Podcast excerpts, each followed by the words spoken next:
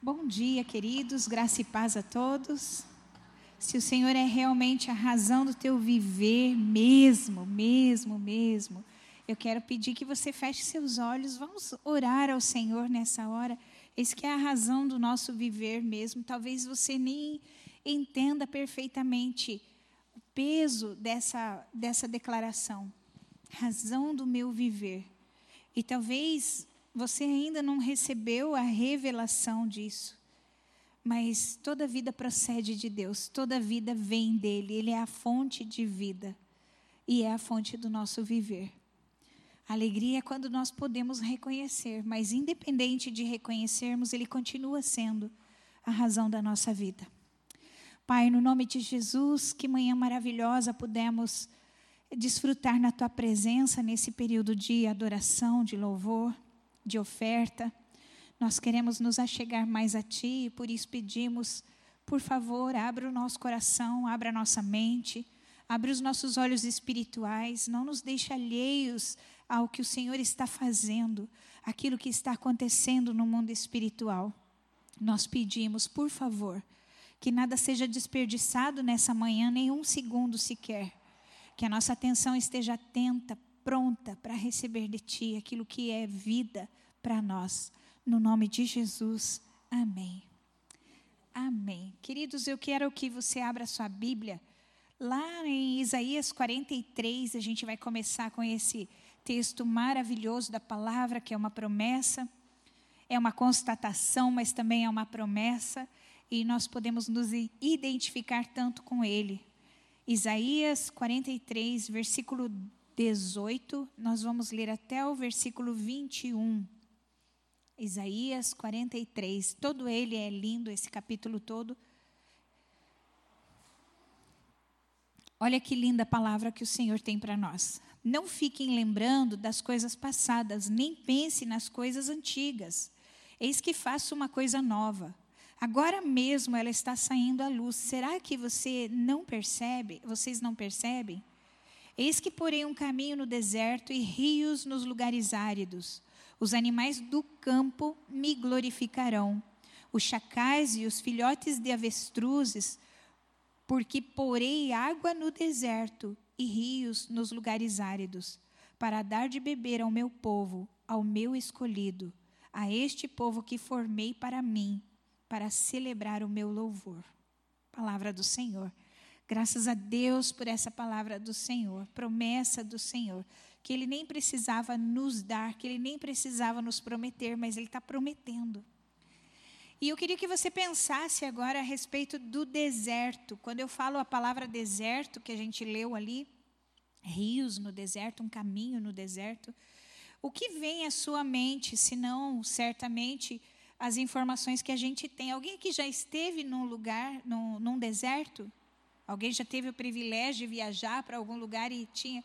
É, no Maranhão tem lá uma, uma área que é considerada deserto, né? Então, a, a, gente também esteve num lugar de dunas, né? Não me lembro o nome exato. É em Fortaleza, mas também tem uma região de deserto. E o que, que a gente mais lembra de, dessa região?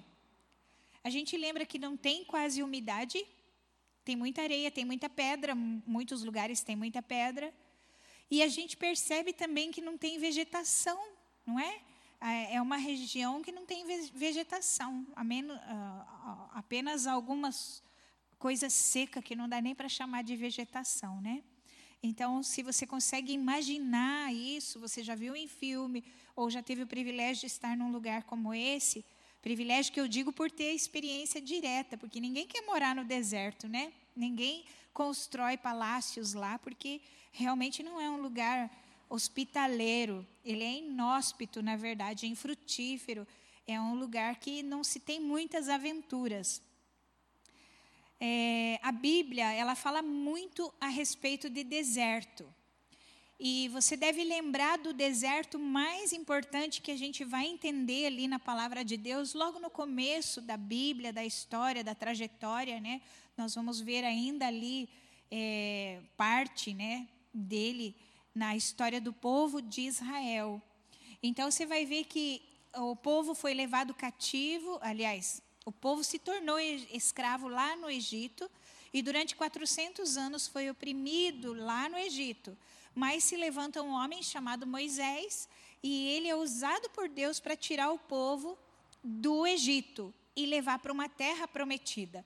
Essa era a promessa que Deus tinha dado lá atrás a Abraão, muitos anos antes, e que ainda estava valendo. Então, aquele povo era o herdeiro daquela promessa.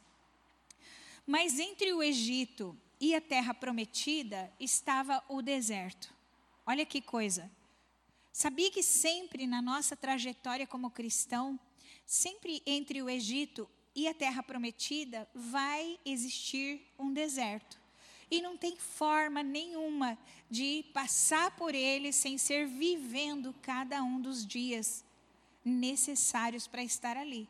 Não dá para tomar um avião e passar rapidinho. Não dá para se teletransportar. Não tem como abreviar esse tempo que a gente precisa para atravessar o deserto e chegar então na posse da terra prometida.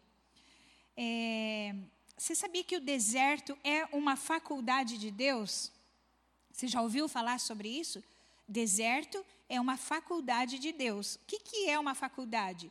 Um lugar que forma numa profissão, que te dá um diploma, sim ou não? É isso? Então, quando você faz uma faculdade, você está atrás de uma formação. Você vai se tornar um profissional naquela área. E é isso que o deserto representa para nós. E é bem interessante que as pessoas mais importantes que a Bíblia fala, que nos, assim, vamos classificá-los num grau de importância, as mais importantes estiveram no deserto, foram levadas pelo Espírito Santo até o deserto. A gente começa lá com Abraão, que sai de uma terra próspera, onde ele vivia bem com a sua família, é chamado para ir para onde Deus mandasse, mas esse onde Deus mandasse, Deus não tinha mandado, só mandou sair. E ele vai parar lá no deserto. Depois você vai ver também Estou pulando algumas histórias, mas estou falando de pessoas muito importantes. Você vai ver Moisés. Moisés também. Ele sai lá do palácio do faraó no Egito, onde ele poderia eventualmente vir a ser o próximo faraó. Por que não? Se ele estava sendo educado em toda a crença do Egito, se ele era uma pessoa nobre, por que ele não poderia ser o próximo faraó? Mas ele sai de lá e ele vive por 40 anos no deserto, como um fugitivo criminoso. Aí a gente também vai ver Jesus de Nazaré. Isso, Jesus. 30 anos ele viveu como um cidadão comum. E então ele é chamado por Deus para o batismo. Depois do batismo, diz a palavra que ele foi levado pelo Espírito Santo até o deserto. Puxa, mas até Jesus precisou passar pelo deserto. É como eu disse, as pessoas mais importantes da Bíblia tiveram que estar no deserto.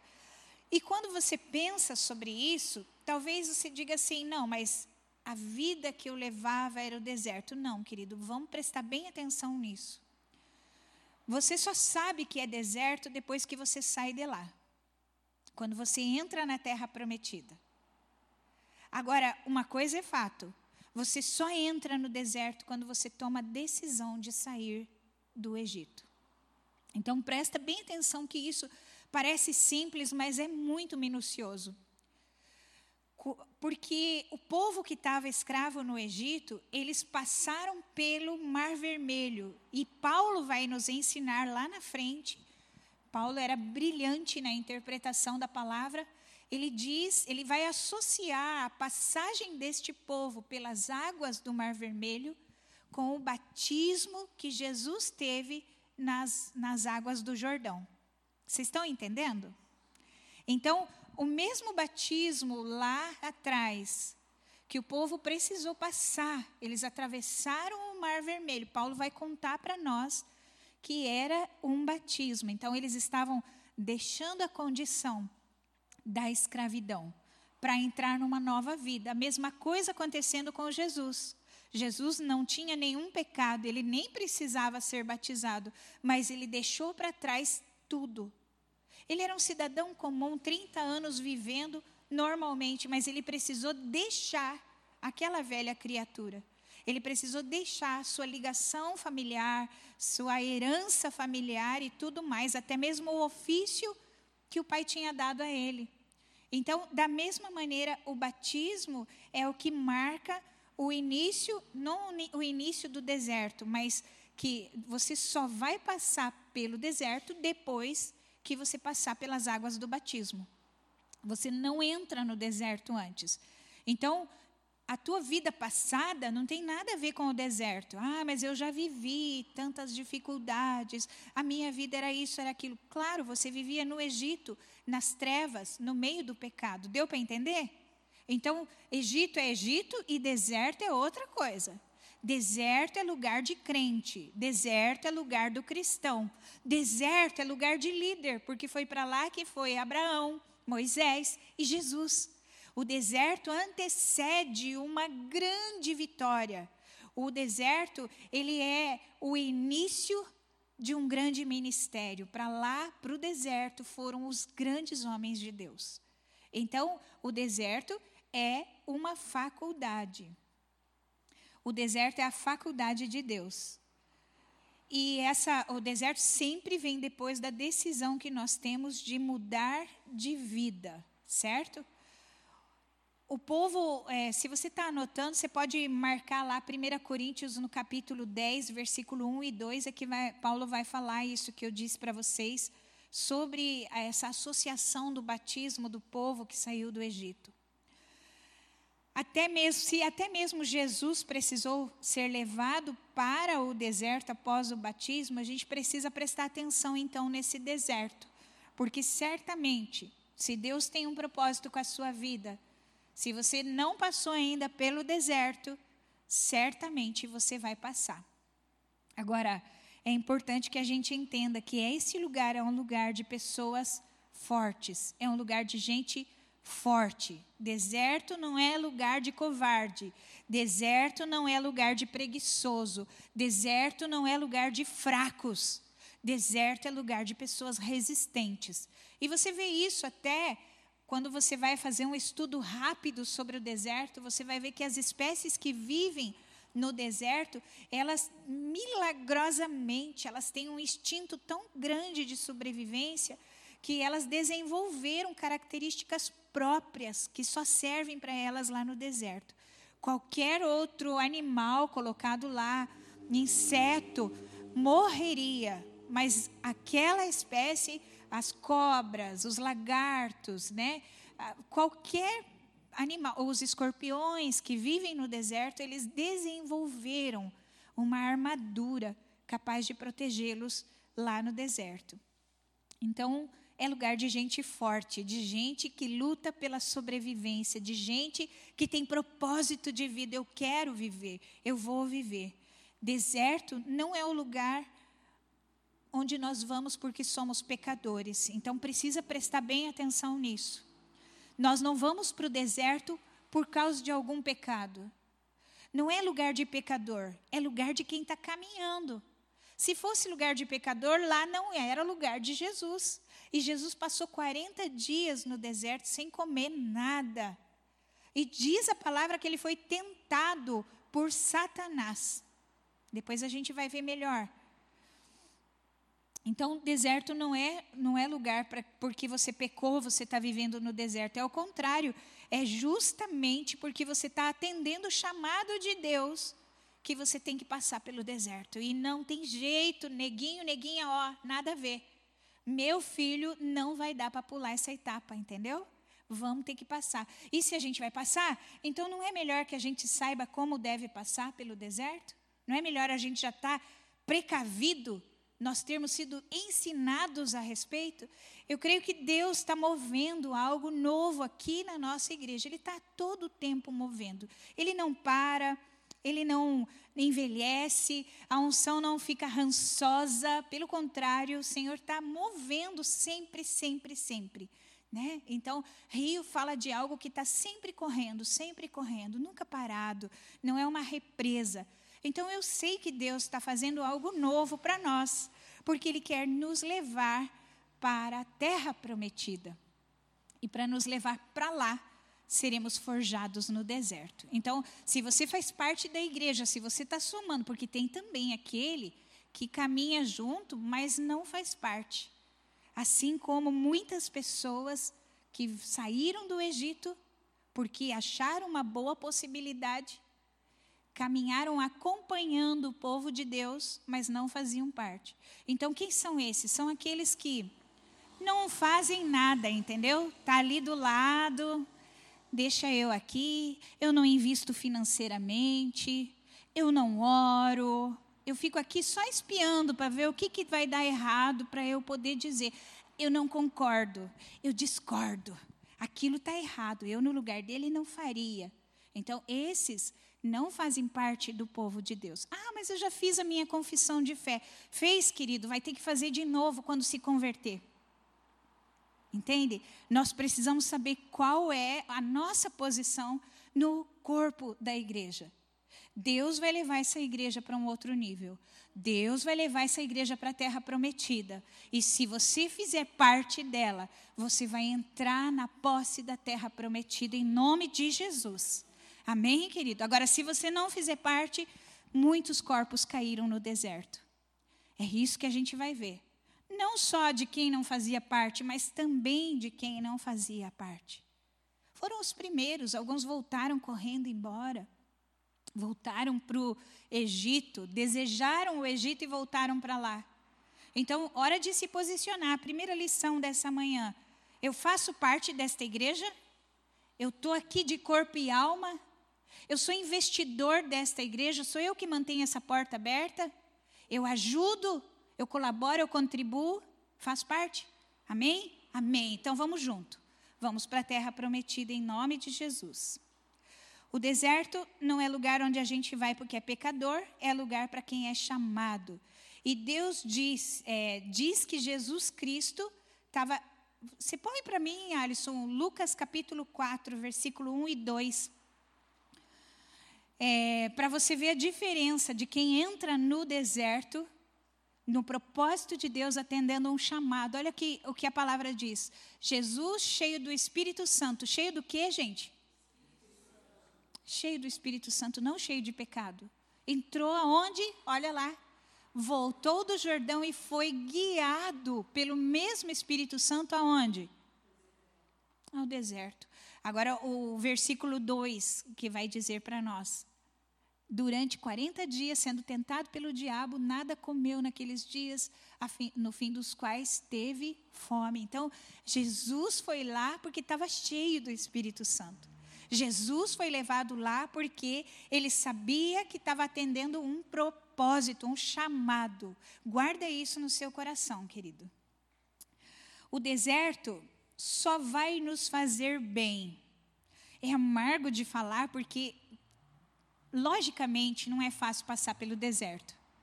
Logicamente, se você pegar aí, colocar lá no YouTube, é, a vida no deserto, eu fiz isso não é um lugar gostoso de passar.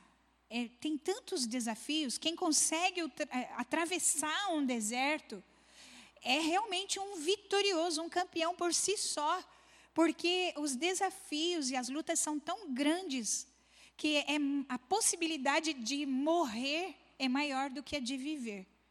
Então, a gente precisa pensar bem nessa frase aí: deserto só nos fará bem o deserto, no ponto de vista de Deus, é o lugar onde nós mais seremos abençoados.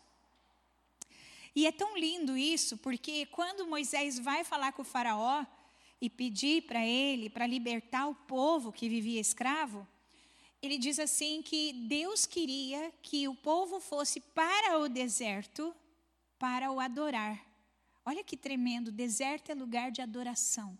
Deserto é lugar para adorar a Deus. Não é o contrário. Não é lugar de esmorecer da fé. Não é lugar de dizer que Deus te esqueceu. Não é lugar para achar que Deus não te prefere ou não te ama ou está com raiva de você. Deserto é um lugar para adorar a Deus. Isso é contraditório, talvez. Talvez a gente pense assim, mas como adorar com todas as situações adversas, com tudo dando errado. Tudo está dando errado. É hora de adorar. Então, Deus não mente para o povo. Ah, eu vou levar vocês para a terra prometida. Não, vocês vão para o deserto. É lá que eu vou forjar os grandes líderes, os grandes guerreiros. Deserto é o lugar onde nós somos sustentados por Deus. Deuteronômio capítulo 8, verso 15 e verso 16. Acompanhe comigo essa leitura. Acho que o Alisson coloca aqui para nós. Diz assim: Sim, é, ah, desculpe, fez sair água da rocha para vocês beberem. Alguém aqui já tomou água da rocha? Não é? Deuteronômio 8, verso 15 e 16. Deuteronômio 8, 15 e 16. Isso. Os conduziu por aquele grande e terrível deserto de serpentes abrasadoras, de escorpiões e de aridez, onde não havia água. E agora sim, e fez sair água da rocha para vocês beberem. Mais um, que no deserto os sustentou com maná que os pais de vocês não conheceram, para humilhar vocês, sim, sim, para pôr vocês à prova e afinal lhes fazer bem. Sabe que quando nós somos humilhados diante de uma situação, não é para o nosso mal, é para o nosso bem. A gente estava falando a respeito da, do propósito que, gente, que nós levantamos com as mulheres no mês de maio e que tem sido tão abençoador, porque vasculha dentro de nós coisas que a gente nem gostaria de ver. Parece que a gente joga um lençol em cima e diz assim: ah, não, nem vou, nem vou levar em consideração, deixa aí no canto, uma hora eu resolvo essa situação. E nós temos mexido em coisas, né, que às vezes nos humilham, que às vezes a gente se sente realmente humilhado, mas é para o nosso bem. É isso que a palavra fala, é para o nosso bem. Deus está fazendo bem a nós. Não tem água, Ele dá a água da rocha. Não tem pão, Ele faz descer um pão de milagre do céu. A situação ficou feia, eu não falo financeiramente. Eu falo até mesmo em situações que a gente não tem como sair nem com dinheiro. Porque dinheiro resolve muitas coisas, mas tem coisas que dinheiro não compra. Não é só a saúde, às vezes questões do nosso relacionamento, questões do coração, elas não mudam com dinheiro. Com ouro, com prata, com prestígio, não mudam. E como a gente gostaria de poder pagar para aquilo mudar. Mas não muda. Então, amados, quando Deus está nos levando no deserto, tudo que Ele está fazendo ali no deserto, nós temos que continuar adorando Ele, porque é para o nosso bem. Deus está nos fazendo bem. Deserto é um lugar de prova particular. Talvez você diga assim: não, a minha família está passando por um deserto. Mas, mesmo quando a gente está em família e mesmo no deserto, em família, o tratamento é no indivíduo. Deserto vai provar a nossa adoração, vai provar a nossa dependência, vai provar a nossa fé em Deus. Deserto fez isso com Jesus. Provou a adoração de Jesus, provou a dependência de Jesus e provou a fé de Jesus. Jesus venceu o diabo Jesus foi vitorioso em adoração, em dependência e em fé. Eu e você podemos vencer o deserto, porque Jesus venceu primeiro. Sabe, ah, recentemente, né, nós tivemos a situação da mãe da Juliana, Ariclé, que passou por um deserto. E vejam, ela já há muitos anos cristã, né, muitos anos. E ela já viveu algumas situações difíceis na vida dela. Uma delas eu pude acompanhar, que foi cuidar da mãe enferma, do pai enfermo, da mãe, dois na mesma casa. E depois Deus recolhe o pai e a mãe ainda continua. E não era fácil, gente. Não foi fácil. Uma hora ela vem contar para nós. Mas foi uma situação de deserto. Porém, individualmente, Deus pega a Ariclê, e de um minuto para o outro, ela está festejando num acampamento. No, no segundo seguinte, um espinho é deslocado para um lugar misterioso na sua garganta um espinho de peixe. E daquele minuto em diante, ela botava o pé no deserto. E aí ela viveu lá, o deserto na UTI, lá dentro do, do, do hospital. Ela não podia falar. Ela foi entubada. Ela viveu coisas ali que a gente não sabia se ela ia para frente ou não. Se a situação dela ia evoluir para recuperação, porque nem os médicos sabiam o que fazer. E não sabia mesmo, porque quando a gente está no deserto, ninguém sabe o que fazer. Ninguém sabe, quem está operando é o Senhor. Quem vai dar água da rocha é o Senhor. Quem vai mandar o pão descer do céu é o Senhor. Quem vai mandar a cura é o Senhor. O médico pode ser competente, a família pode fazer o que quiser, mas Deus é quem vai fazer. O médico foi lá, achou o bendito é, é, espinho, foi tentar tirar, não achou mais, o espinho desapareceu. Acharam num outro lugar, daí desaparece, a mulher começa a piorar.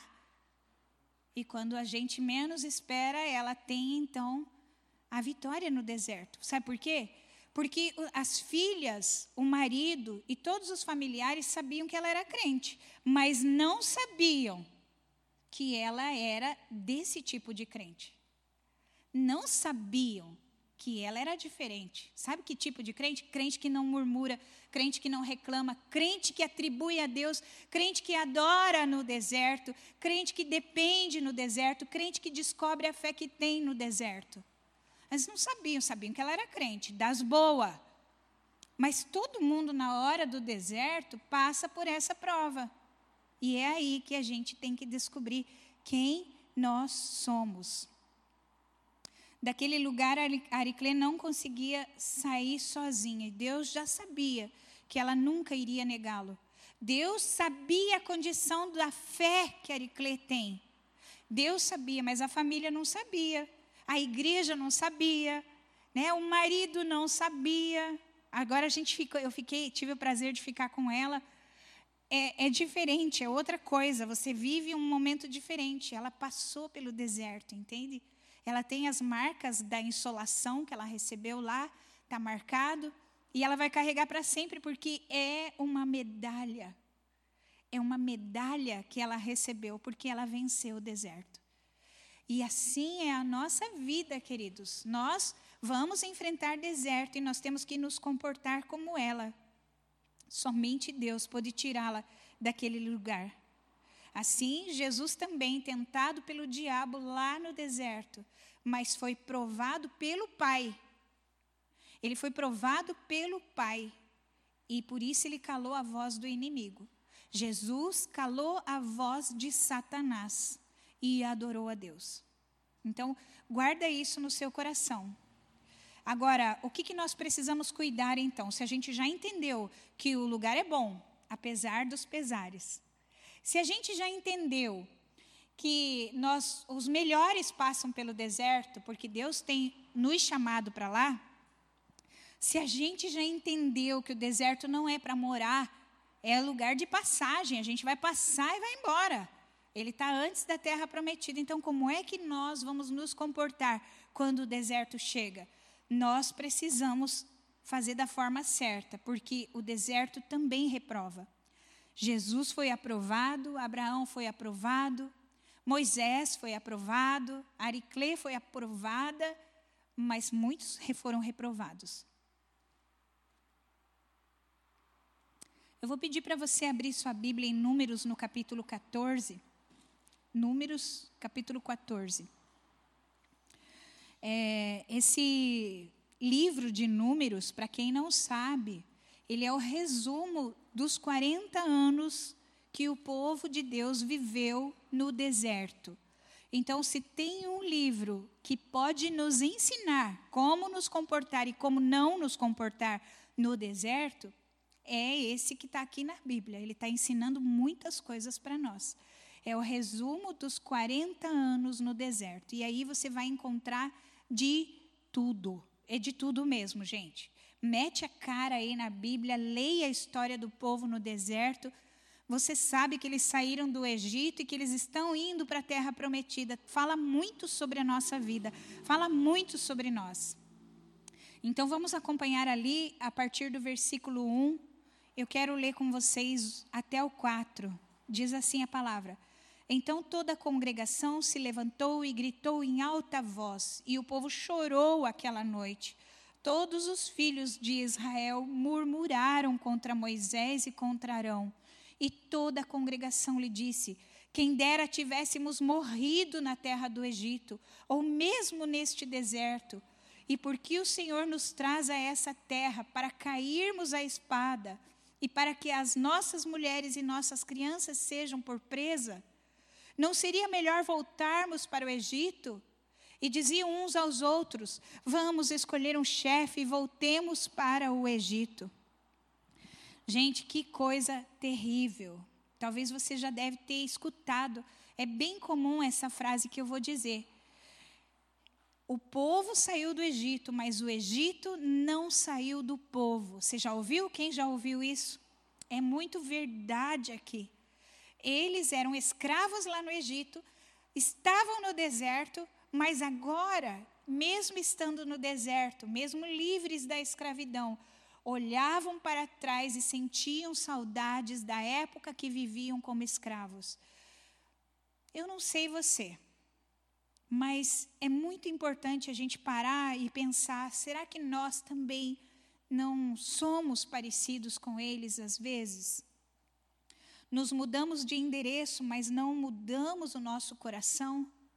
Talvez a gente recebe uma nova identidade, mas não muda. Quem aqui já renovou a carteira de motorista e deixa as duas junto, a antiga e a nova? Quem além de mim? Pois é, não pode. Sabe que não pode? Porque você tem que assumir a nova. A velha tem que ficar para trás. Lembra? Eu comecei esse culto falando a respeito de deixar para trás as coisas passadas, as coisas velhas, a velha vida, a vida de Egito, deixa para trás. Nós não podemos carregar as duas. Sabe, esse povo manteve de pé uma ponte que ligava eles direto do deserto até o Egito. Porque foi fácil passar do Egito para o deserto. Deus abriu o mar. Agora, como que eles iriam voltar? Eles estão planejando voltar para o Egito. Como é que eles iam voltar, gente? Faz favor. Que ameaça é essa? Se não uma ameaça para o próprio Deus? Uma afronta para Deus? Espera aí, Deus, não está do jeito que o Senhor prometeu. Nós vamos voltar. Sabe, a gente se comporta dessa maneira muitas vezes, mantendo uma ponte que nos liga de volta ao Egito. Olhe bem, tem algo que você sente saudade lá de trás? Tem. Presta bem atenção da vida que você levava lá no Egito. O que, que era bem gostoso? O que, que era tão bom? O que, que te fazia ser feliz e que você sente saudade? Gente, se você tem isso, quebra essa ponte hoje. Quebra. Ah, mas eu sinto saudade. Quebra, porque ela vai ligar você de volta ao Egito. E no momento que você estiver frustrado no meio do deserto, porque deserto é lugar de frustração, sim. É lugar onde Deus diz não para nós. É lugar onde Ele diz espere lugar onde Deus está nos formando. Então, nesse momento, você vai querer voltar. E você vai se apegar a essa coisa que você sente saudade para voltar para o Egito. E dali para o Egito é bem mais fácil do que do Egito para o deserto. Bem mais fácil.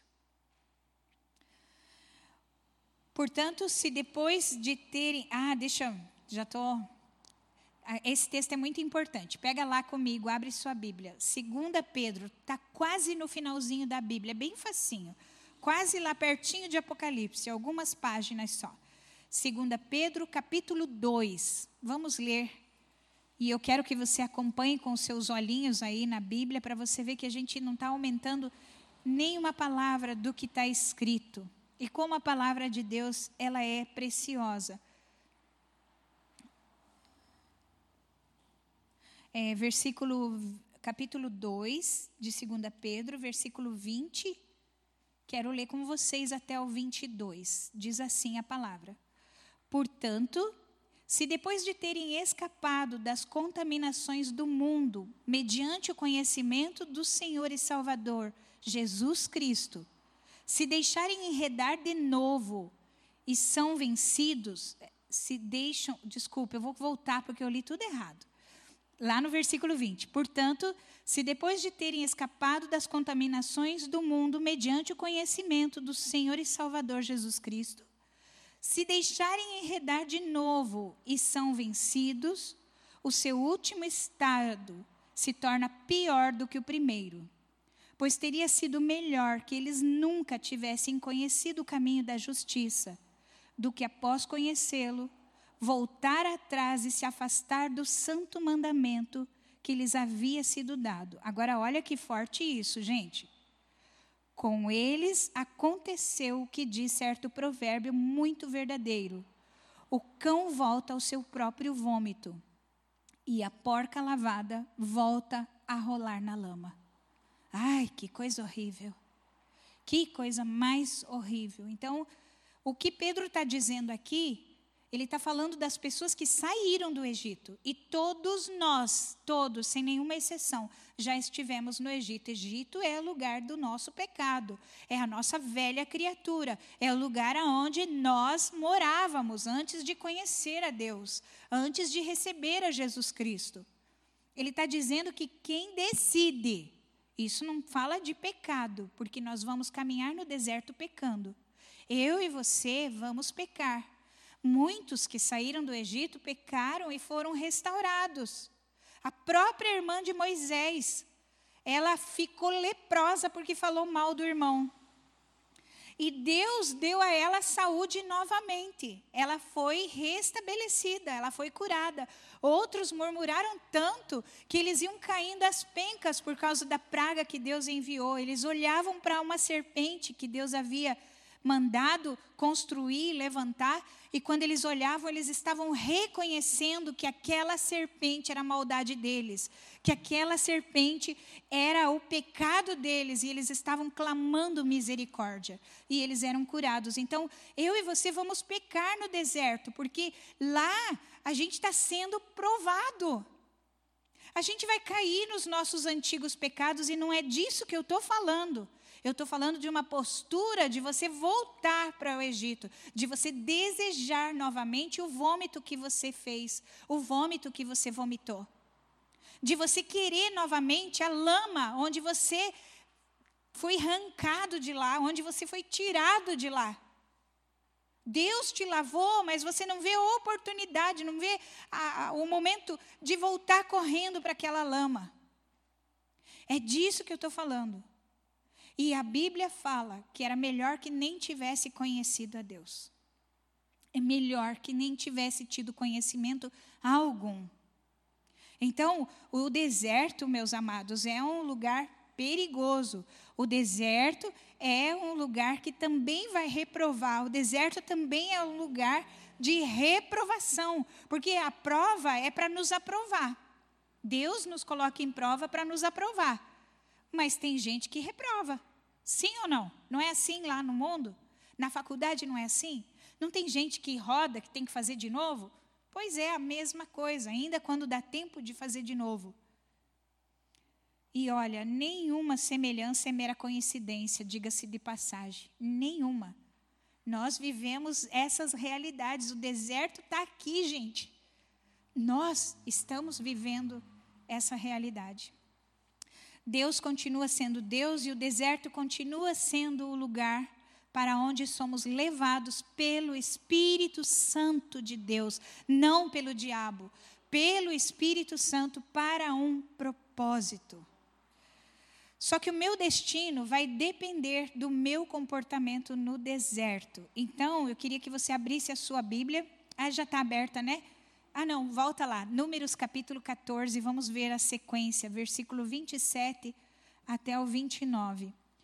E eu queria até aproveitar e motivar você, não é uma tarefa, mas eu queria te motivar a, nesse período da sua vida, ler números. Nesse período, nesse momento da sua vida, eh, eh, onde você eu não sei onde você se encontra exatamente, mas ele vai ser muito importante na sua vida. Começa lendo ali no comecinho, no capítulo 1, e conclui essa leitura que nem é tão demorada assim. Vai ser muito abençoador. E vai grifando as, as semelhanças, né?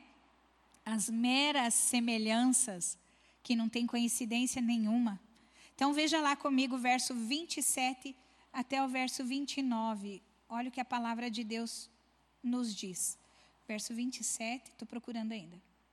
Até quando, olha, o 26 diz: Depois o Senhor disse a Moisés e a Arão: Até quando vou aguentar esta má congregação que murmura contra mim? Tenho ouvido as murmurações que os filhos de Israel proferem contra mim. Digo-lhes: Tão certo como eu vivo, diz o Senhor, Vou tratar vocês de acordo com o que falaram aos meus ouvidos. Neste deserto cairá o cadáver de vocês, de todos vocês que foram contados no censo de 20 anos para cima. Quer dizer, da maioridade, pessoas que já aceitaram Jesus e já se acham. Né? Então, trazendo para o nosso, nosso contexto, Deus está dizendo: tudo que você está falando no secreto eu estou escutando. Tudo que você tem murmurado no teu coração, eu estou ouvindo. E sabe de uma coisa? Eu vou tratar você conforme o que você está falando. Se você é um murmurador, o preço da murmuração é que você vai cair no deserto. Se você está reclamando, o preço da reclamação é que você vai ver muita gente caindo e você vai cair junto com eles. Então, presta atenção ao que Deus está dizendo. Ele diz que isso é para quem já tem maturidade ali, quem já se diz cristão, quem já passou por algumas poucas e boas, de 20 anos para cima, que murmuram contra mim. Vocês não entrarão na terra, na qual jurei que os faria habitar, com exceção de Caleb, filho de Josefá, e Josué, filho de Num. Mas os seus filhos, dos quais vocês dizem que serão por presa, esses eu farei entrar na terra, e eles conhecerão a terra que vocês desprezaram em nome de Jesus. Amém, queridos? Que Deus está falando aqui, e é essa lição que a gente tem que entender: o nosso destino no deserto vai depender do nosso comportamento. Muitos caíram e morreram por ali mesmo. Ah, mas já foram batizados, foram curados, eles viram Deus falar, o monte tremer. Eles viram as tábuas da lei, eles viram milagre, gente, milagre, milagre. Nunca se viu tanto milagre. 400 anos de Egito e 40 anos de deserto. Deus mostrando quem Ele era. Eles nunca tinham visto nada igual. Nuvem que cobria e protegia eles do sol. Coluna de fogo que abençoava eles, porque era muito frio à noite. A roupa crescia no corpo das crianças. 40 anos, ele saiu. Você imagina isso? Ele era pequenininho, estava lá com o tip-top da vida. E de repente, ele já era grande, 40 anos depois, o mesmo tip-top estava ali, ó, servindo, que é uma maravilha. O calçado não gastava, crescia com o pé. Gente, isso é milagre. Estavam reclamando tanto, tanto, tanto, não aguentavam mais de saudade de comer carne. Deus manda vir um monte de codornizes e eles não tinham mais o que fazer com tanta carne, era tanta, tanta, tanta abundância que se perdia. Os dentes estavam cheios de carne, não tinha fio dental para limpar. E eles estavam reclamando porque faltou cebola para temperar. Sabe, for, foram, é, é um milagre em cima de milagre. E aí, eu quero afirmar para você: o teu destino vai depender, sim, da tua postura naquele deserto. Como é que você vai se comportar? Às vezes, a gente arrasta uns conosco, quase sempre. Se você, você vai ler aqui, você vai ver que três homens conseguiram levar para o abismo um monte de gente, toda a sua família, todos os seus parentes. Foi uma perda tão grande. Outros dez espias, porque é essa situação que está acontecendo aqui, eles foram, espiaram a terra, e do, dos doze que foram mandados, dez voltaram falando mal. A terra é boa, mas ai, a gente é só um farelo, nós não prestamos, a gente é tudo é, pequeno. Gente, eles conseguiram inflamar tanta gente. Então, qual é a tua postura no deserto? Como é que você se comporta numa situação adversa? Seja na igreja, seja na sua casa. Isso tudo vai fazer diferença no destino que você vai tomar. O texto vai continuar contando para nós como Deus cumpriu a promessa dele e como ele fez para levar essa gente toda para a terra prometida. Mas você ouviu, só Josué e Caleb daquela geração toda puderam herdar a terra prometida. Então, ver o que Deus tem vai depender da tua postura hoje, de como você vai atravessar esse deserto. Eles acreditaram. Eles foram e disseram: Não, gente, para com isso, seus covardes, vamos lá. Deus é conosco. Eles vão cair diante de nós. Não, não tem problema nenhum, nós vamos avançar. E eles se mantiveram por 40 anos. Os próximos 38 anos de vida no deserto deles foi acreditando que Deus os levaria à terra prometida, até que Deus os levou. Até que eles entraram na terra prometida, porque eles esperaram, eles confiaram, eles adoraram, eles dependeram de Deus, eles tiveram fé, e é isso, meu querido, minha querida, que eu vim falar para você hoje. Mantenha a tua fé, mantenha a tua dependência.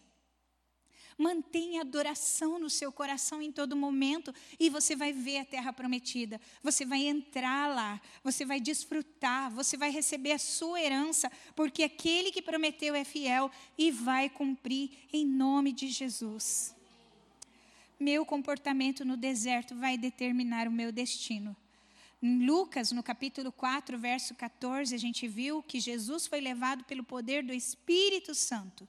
E depois ele volta lá da Galileia, ele volta para Galileia e a sua fama se espalha. Olha que tremendo.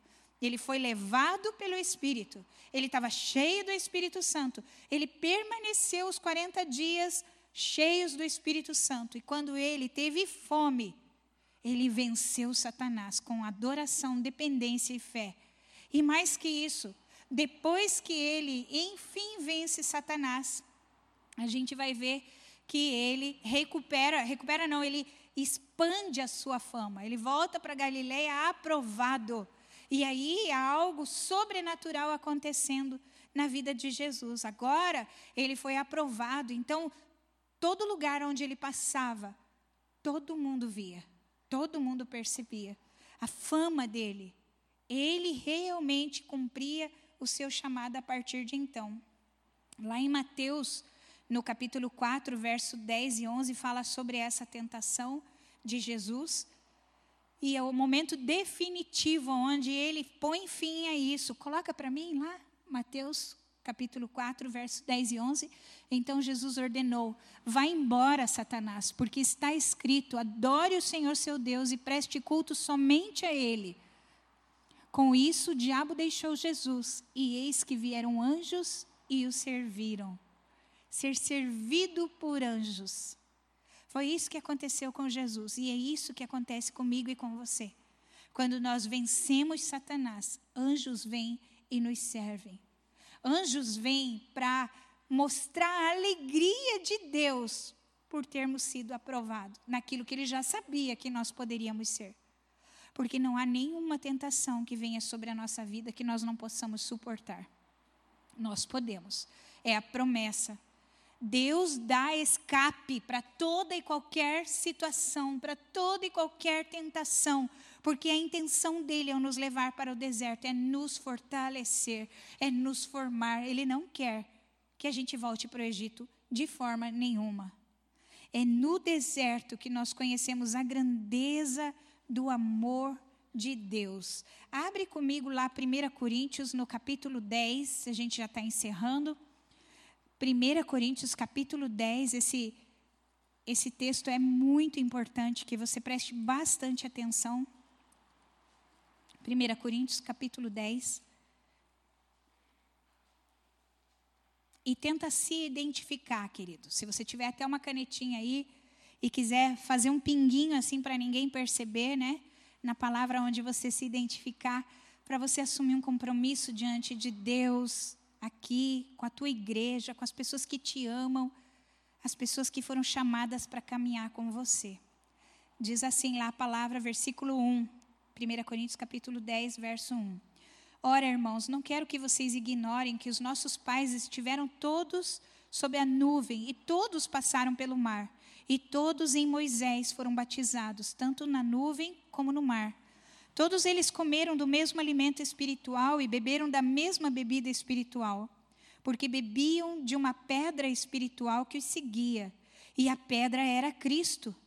Mas Deus não se agradou da maioria deles, razão pela qual ficaram prostrados lá no deserto. Ora, essas coisas se tornaram exemplo para nós, a fim de que não cobicemos as coisas más que eles cobiçaram. Não sejam idólatras, como alguns deles foram, conforme está escrito. O povo se assentou para comer, para beber e levantou-se para se divertir. Não pratiquem a imoralidade, como alguns deles fizeram e caíram mortos num só dia 23 mil homens. Não ponhamos Cristo à prova, como alguns deles fizeram e foram mortos pelas serpentes. Não fiquem murmurando, como alguns deles murmuraram e foram destruídos pelo exterminador. E versículo 11: Estas coisas aconteceram com eles para servir de exemplo e foram escritas como advertência a nós, para quem o fim dos tempos é chegado. Por isso, aquele que pensa estar de pé, veja que não caia. Vou repetir esse versículo por isso, aquele que pensa estar de pé, veja que não caia. Amados, é muito sério. Deus está falando para nós. Só falta ter o nosso nome ali escrito, né? Porque a palavra de Deus é viva. Porque a palavra de Deus é eterna. Ela se renova cada manhã. Aquele povo viveu. E tudo que ele viveu, Paulo está dizendo que foi para nos dar exemplo. Você já ouviu falar. Você já ouviu que sábio é aquele que aprende com o erro dos outros. Você também já ouviu dizer que errar é humano, mas que permanecer no erro é burrice. Amados, Deus está falando. Deus está falando ao nosso coração. Deus está nos levando para a promessa dele. E é meu desejo, e é o desejo de Deus, e é o desejo do pastor, e é o desejo dos líderes, que todos nós, inclusive eu, possamos tomar posse dessa promessa. Porque nem mesmo eu estou escape. Nem mesmo eu. Você viu? Aquele que está de pé cuide para que não caia. Ou seja, todos nós, todos nós. Deus está falando. Amém, meu amado? Amém, minha querida? Vamos passar pelo deserto, vencer o deserto, vamos passar por lá e aprender toda a lição que Ele tem para nos dar. Amém? Então fecha seus olhos aonde você está. E eu quero que você agora você faça a tua oração pessoal. Nós começamos o momento da palavra falando que precisamos deixar para trás. A palavra nos diz através da, do livro de, de Isaías. Não fiquem lembrando as coisas do passado, mas não as coisas ruins do passado. As coisas boas também, tudo que ficou lá atrás. Se desvista do que ficou para trás, como Paulo fala esquecendo-me das coisas que ficaram para trás, sigo para o alvo. Foi bom o tempo que você viveu lá atrás? Quem sabe foi. Quem sabe você. Não estou falando só do Egito, eu estou falando da tua trajetória como cristão também. Porque o deserto ele não começa imediatamente após o Egito. O deserto é um lugar onde somos levados em algum momento da nossa vida. Talvez você já viveu como cristão coisas tão maravilhosas, mas até elas devem ser deixadas lá para trás. Porque o que Deus tem logo mais à frente é tão grande, é tão maravilhoso. São coisas novas. Ele diz: Eu faço novas todas as coisas. E ele diz: Agora mesmo ela está saindo à luz. Eu estou dando à luz coisas novas para você. Está nascendo coisas novas na tua vida. Deixa o velho para se apegar ao novo. Deixa o velho para dar lugar ao novo. Esqueça o velho. Quebre a ponte que te liga ao velho. Quebre a ponte que te liga lá ao Egito. As coisas boas que ficaram para trás, as coisas ruins que ficaram para trás. Quebre, ouse quebrar, porque Deus está dando à luz as coisas novas. Será que você não percebe?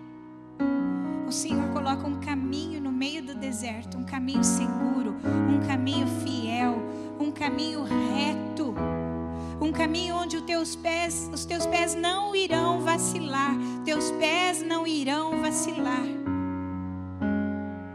Ele faz do deserto um lugar de rios e não um lugar árido. Nesse deserto onde até os animais podem glorificar a Deus, porque Deus não se esquece nem mesmo dos animais. Deus dá água, Deus nos dá o rio no deserto, porque Ele nos ama para celebrarmos a Ele o louvor.